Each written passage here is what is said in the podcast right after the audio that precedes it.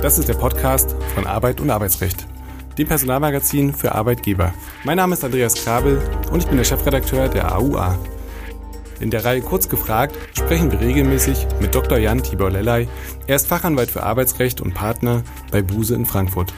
Er berät seit vielen Jahren Unternehmen umfassend im Arbeitsrecht von A wie Abmahnung bis Z wie Zeugnis. Seinen Schwerpunkt hat er im Betriebsverfassungs- und Tarifrecht. Lieber Herr Dr. Lellay, herzlich willkommen zu einer weiteren Folge Kurz gefragt. In dieser Folge wollen wir sprechen über die neuen Corona-Regeln. Was gilt jetzt eigentlich im Betrieb? Es gibt ein neu gefasstes Infektionsschutzgesetz und eine angepasste Corona-Arbeitsschutzverordnung. Diese Regelungen sind am 24.11. in Kraft getreten und seither müssen Arbeitgeber zahlreiche Vorschriften beachten. Wir wollen einmal auf die praxisrelevanten Punkte eingehen und zunächst, wie so oft, die Frage stellen, auf welcher Rechtsgrundlage basieren diese Regelungen und wie sind sie zustande gekommen, nachdem wir so lange von der Legislative nichts gehört haben? Das Interessante an der Situation, in der wir ja jetzt gerade sind, ist, dass einerseits die sogenannte epidemische Notlage von nationaler Tragweite nicht mehr gilt. Die wurde ja nicht verlängert, die ist ausgelaufen und andererseits aber die Pandemie ja weitergeht. Nicht? Und ähm, deswegen hat ja auch, und das war absehbar, der Gesetzgeber reagiert.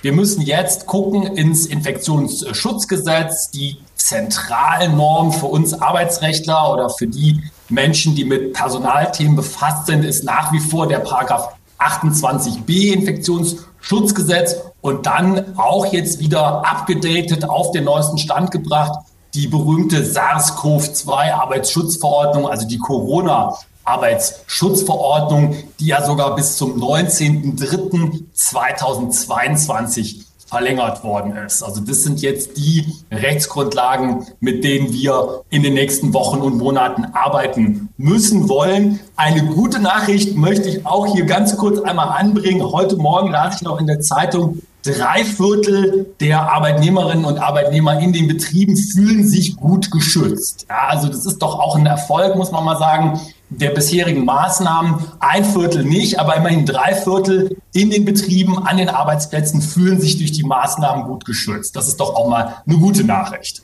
Da wäre ich richtig gespannt auf einen Blick äh, auf die einzelnen Branchen, wie sich das dann da verhalten würde. Ähm, was gilt denn jetzt eigentlich am Arbeitsplatz ganz konkret? 2G, 3G, ähm, wer muss das kontrollieren und wer trägt dafür dann die Kosten? Gar nicht anders zu erwarten, hätte ich jetzt fast gesagt, aber doch, man hat so erwartet, alles geht ähm, wieder auf die Unternehmen, in Anführungszeichen auf die Kosten der, auf Kosten der Unternehmen, zumindest teilweise.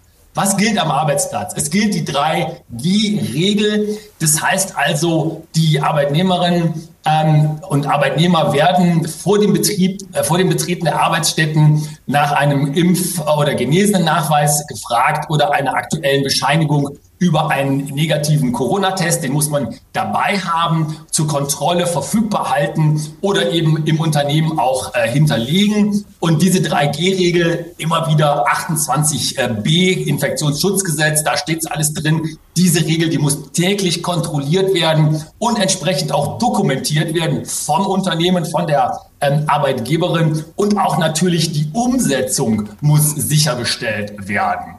Ähm, daneben gibt es ähm, nach wie vor die ähm, Testgeschichte, äh, hätte ich jetzt fast gesagt, aber das, ähm, was ja mit den, was ja auch schon vorher äh, letztendlich ähm, die gängbare Rechtslage war, zweimal in der Woche müssen die äh, Tests, Antigen-Schnelltest oder Selbsttest zur Verfügung gestellt werden. Und an den sonstigen Tagen, immerhin bleiben ja dann noch drei Tage der Arbeitswoche übrig, da sollen die Arbeitnehmerinnen und Arbeitnehmer dann die jetzt wieder ja kostenfreien Bürgertests in Anspruch nehmen. Und äh, die Frage stellt sich hier natürlich, gilt die Zeit der Testung der Arbeitnehmer denn als ähm, Arbeitszeit?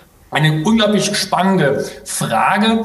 Interessanterweise, es gibt einen relativ ausführlichen äh, Katalog äh, des Bundesarbeitsministeriums, so ein QA, wo es auch angesprochen wird. Eine Zeit lang war es unklar. Mittlerweile kann man, denke ich, davon ausgehen, dass es eben sich nicht um vergütungspflichtige Arbeitszeit handelt. Übrigens ist da auch ein großes bekanntes Unternehmen der Automotive-Branche schon einige Tage vorgeprescht und hat das ganz klar gesagt. Nein, das ist nicht vergütungspflichtige Arbeitszeit. Man kann es auch ein bisschen daran ablesen, dass ja erwartet wird, dass man mit Einhaltung der 3G-Regel am Arbeitsplatz erscheint nicht? und nicht während der Arbeitszeit erst dann den Test vornimmt. Das heißt also, da kann die Vergütungspflicht nicht die Testzeit mit umfassen. Also eigentlich auch keine Frage der äh, vielleicht Unternehmenskultur, dass man sagt, ähm, lieber Arbeitnehmer, dieses Goodie haben wir für dich bereit, ähm, das äh, bezahlen wir dir. Das könnte man sicherlich tun. Und ähm, wir hören auch immer wieder von Unternehmen, die das tun ähm, und dann aber auch wirklich ähm, nach dem alten Motto, tu Gutes und sprich darüber als Goodie an die Kolleginnen und Kollegen weitergeben. Eine rechtliche Pflicht gibt es dazu nicht. Und äh, wie gesagt, sogar das Bundesarbeitsministerium stellt sich offensichtlich auf den Standpunkt, dass es sich nicht um vergütungspflichtige Arbeitszeit handelt. Und das hat ja was zu heißen. Das hat ja tatsächlich was zu heißen. Ähm, was darf denn der Arbeitgeber eigentlich alles abfragen? Wenn jetzt der Arbeitnehmer am, äh, an der Pforte äh, klingelt und rein möchte, muss der Impfstatus offenbart werden. Im Prinzip ist das ja eine klassische Frage, die wir auch schon mal ähm, erörtert haben. Aber was gilt denn jetzt ganz konkret? Ja, hier gibt es eben Neuigkeiten. Ja. Also der 28b in der neuen Fassung sieht ja eben diese 3G-Nachweispflicht vor. Und dann darf Arbeitgeber jetzt eben abfragen, ob geimpft, genesen oder aktuell negativ getestet ist. Ähm, das ist eine Änderung, also es ist eine indirekte Auskunftspflicht äh, geschaffen. Allerdings, und da sieht man, wie in diesen Bereichen ja auch dann immer wieder direkt ein wenig um die Ecke gedacht wird, sind auch Fälle denkbar, in denen jetzt Beschäftigte gar nicht offenbaren möchten, ob sie geimpft oder genesen sind und dann einfach zum Beispiel einen Test machen. Ähm, mir kommt gerade ganz spontan in den Sinn, im Strafprozess habe ich ja das Recht ähm, zu lügen als Beschuldigter. Ähm, Gibt es sowas hier oder fällt einem das ganz, ganz doll auf die Füße als Arbeitnehmer? Naja, also hier ähm, kann man sicherlich die Situation mit dem Strafprozess nicht ähm, vergleichen. Gott sei Dank sind ja die allermeisten oder fast alle Arbeitnehmer im Arbeitsverhältnis keine Beschuldigten im Sinne des Strafrechts. Also da äh, wird man sich äh, sicherlich äh, auf ganz dünnes Eis bewegen, äh, wenn man hier äh, glaubt, ein Recht zur Lüge oder zur äh, Unwahrheit zu haben. Ähm, das kann sicherlich ähm, auch arbeitsrechtliche Konsequenzen haben. Also nachvollziehbar ein sehr, sehr schwerer Verstoß im Arbeitsverhältnis. Ähm, welche datenschutzrechtlichen Anforderungen gibt es eigentlich ähm, speziell bei der Dokumentation der Auskünfte, die die Arbeitnehmer da erteilen? Ja, also aufgrund der jetzt etwas abgeänderten ähm, Möglichkeit und der indirekten Auskunftspflicht ist es eben auch jetzt so, dass die Arbeitgeber die datenschutzrechtliche Kompetenz oder das datenschutzrechtliche Go haben, um diese Gesundheitsdaten entsprechend zu verarbeiten, auch ähm, zu speichern. Ich muss das ja sogar tun, weil ich ja sonst meiner Dokumentationspflicht nicht nachkommen kann. Hier spielen dann immer wieder diese Dinge wie Durchführung des Arbeitsverhältnisses, Erforderlichkeit für die Durchführung des Arbeitsverhältnisses eine Rolle. Und es wird mit einer Frist von sechs Monaten gearbeitet, nach der dann die Daten zu löschen äh, wären. Ähm, und natürlich darf das Unternehmen, die Arbeitgeberin, die Daten nicht an Dritte weitergeben. Aber hier gibt es eben schon, und das ist letztendlich ja auch klar, eine datenschutzrechtliche Kompetenz der Unternehmen, ein datenschutzrechtliches Go zur Datenverarbeitung dieser dort erhobenen Daten. Und dann wie immer wahrscheinlich der Grundsatz der Datensparsamkeit. Ähm, ist denn eine Maskenpflicht derzeit vorgesehen oder beschränkt sich das wieder nur auf bestimmte Bereiche? Naja, es ist also keine generelle äh, Maskenpflicht. Es ist ja so, dass ähm, auch gemäß der SARS-CoV-2-Arbeitsschutzverordnung immer wieder darauf äh, zurückgekommen wird, dass man die angemessenen Abstands- und Zugangs Regeln einhalten muss mit den entsprechenden Hygienekonzepten. Das kann und ist natürlich in ganz vielen Situationen auch ähm, mit Maskenpflicht verbunden. Eine generelle Maskenpflicht in dem Sinne gibt es nicht. Man wird immer darauf abstellen, ob hier ähm, beschäftigte Arbeitnehmerinnen und Arbeitnehmer auf engem Raum zusammenkommen und dann entsprechend der Hygienekonzepte handeln und gegebenenfalls auch eine Maskenpflicht im Einzelfall dann vorsehen. Hm, also eine, genau, eine große Einzelfalllösung letztlich, die ja dann auch Sinn macht. Ähm, wir haben ja schon darüber gesprochen, dass es keine Impfpflicht gibt. Ähm, welche Möglichkeit hat der Arbeitgeber, wenn er sagt, äh, er möchte doch gerne die Impfquote im Betrieb erhöhen? Ähm, kann er da, also Arbeitnehmer wird er nicht verpflichten können, aber welche Wege kann er da gehen? Ja, hier ähm, ist es so, es gibt da dieses, ähm, dieses Bonbon von, vom Zuckerbrot und Peitsche. Hier wird man dann als Unternehmen nur mit dem Zucker, Zuckerbrot ähm, agieren können. Die Peitsche, also die Impfpflicht durchzusetzen mit arbeitsrechtlichen Maßnahmen, wie das ja teilweise auch in anderen Ländern ja passiert. Nicht? Das kann ja in, in anderen äh, Ländern ist das ja sogar ein Kündigungsgrund, wenn ich nicht geimpft bin. Das ist in Deutschland nicht. Wir haben nach wie vor keine Impfpflicht. Es gibt viele Unternehmen und wir hören das aus der Praxis auch immer mehr, muss man ganz ehrlich sagen, die ähm, ganz interessante Incentives an das Impfen ähm, knüpfen. Zu Anfang war das immer so, dass gesagt wurde, na ja, komm, wir vereinbaren für euch die Termine, wir bezahlen euch das und so weiter und so weiter. Und mittlerweile ist es eben so, die Weihnachtszeit kommt ja auch, dass da auch äh, teilweise ähm, ganz nette Präsente mit verbunden werden. Also impfen kann sich in vielen Unternehmen lohnen, wenn man sich impfen lässt als Beschäftigter. Also mehr als nur die berühmte Bratwurst. Genau, ähm, mehr die Bratwurst ähm, und äh, eben nicht äh, die, äh, die Route, ja, wenn man mal so ein bisschen in der Weihnachtszeit bleiben würde. Ähm, muss denn der Arbeitgeber auch Auskunft über sonstige ähm, Leiden geben, beziehungsweise seinen Gesundheitszustand. Also der Grundsatz gilt ja eigentlich ähm, bei der Arbeitsunfähigkeit beispielsweise, dass den Arbeitgeber das erstmal nichts angeht, was der Arbeitnehmer hat.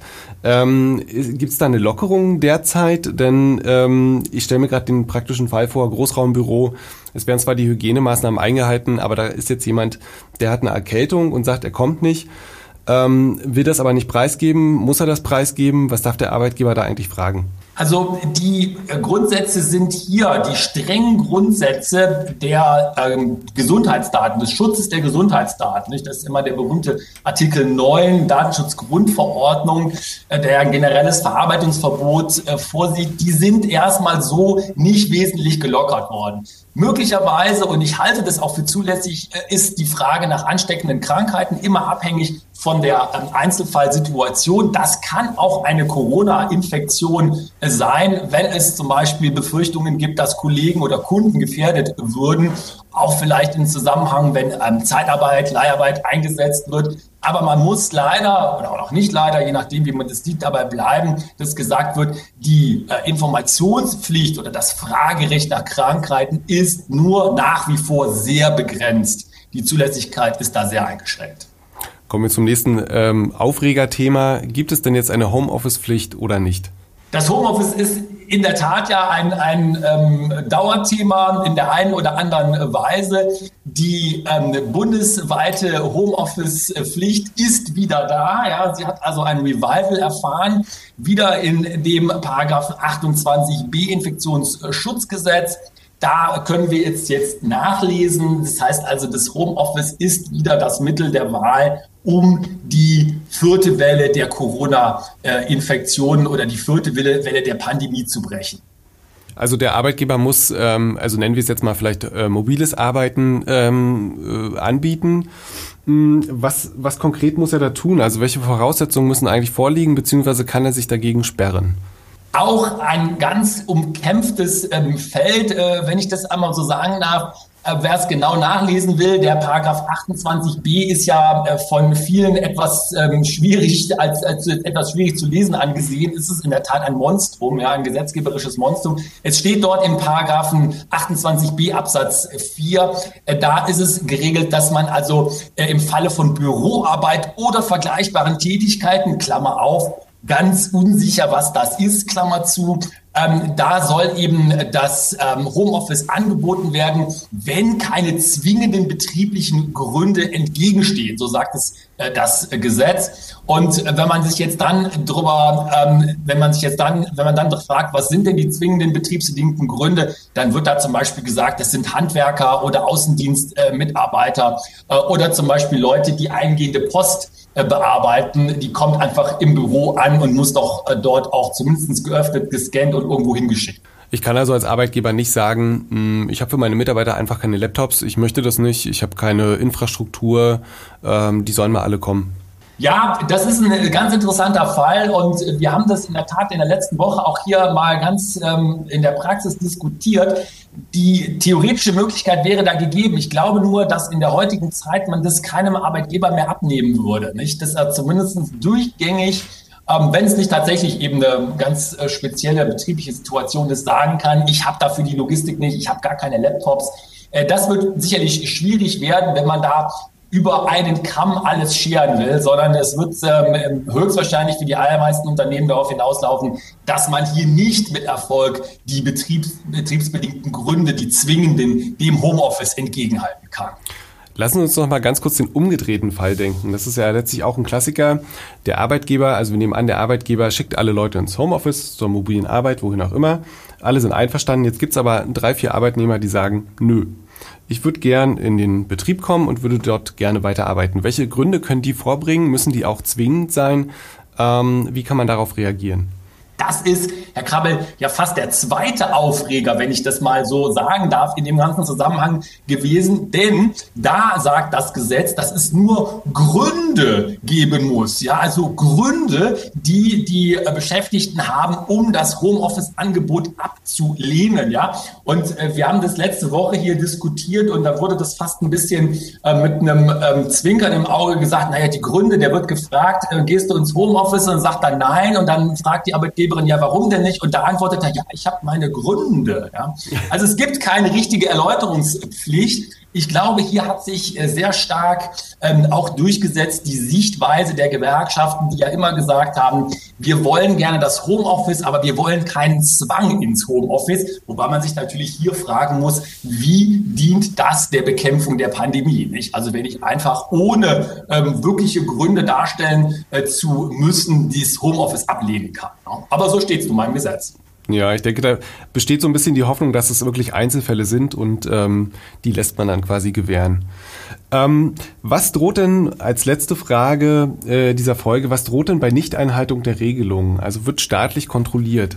Ja, also ähm, nach wie vor sind ja die ähm, Arbeitsschutzgesetze das ähm, Kontrollfeld der Arbeitsschutzbehörden, Paragraph 22 Arbeitsschutzgesetz. Da beraten also die Behörden die Betriebe, geben Hinweise nicht und ähm, setzen auch ähm, entsprechend ähm, die Maßstäbe der Umsetzung, überwachen äh, das auch. Und ähm, hier gibt's dann auch ähm, entsprechende Bußgelder, nicht wie das äh, üblich ist. Im ähm, Infektionsschutzgesetz ähm, sind da die entsprechenden Bußgeldrahmen auch ziemlich hoch geschraubt. Nicht? Da gibt es also Bußgelder von 30.000 äh, Euro bis hin zu 200.000 Euro, selbstverständlich immer abhängig äh, vom Verstoß und abhängig von der Einzelfall- und Verhältnismäßigkeitsprüfung. Aber es wird kontrolliert und es wird auch sanktioniert. Also das Gesetz ist auf keinen Fall ein zahnloser Tiger. Macht ja zum Glück auch so ein bisschen Sinn. Äh, herzlichen Dank, lieber Herr Dr. Lellay, für diese Folge. Wir hören uns beim nächsten Mal. Tschüss. Tschüss.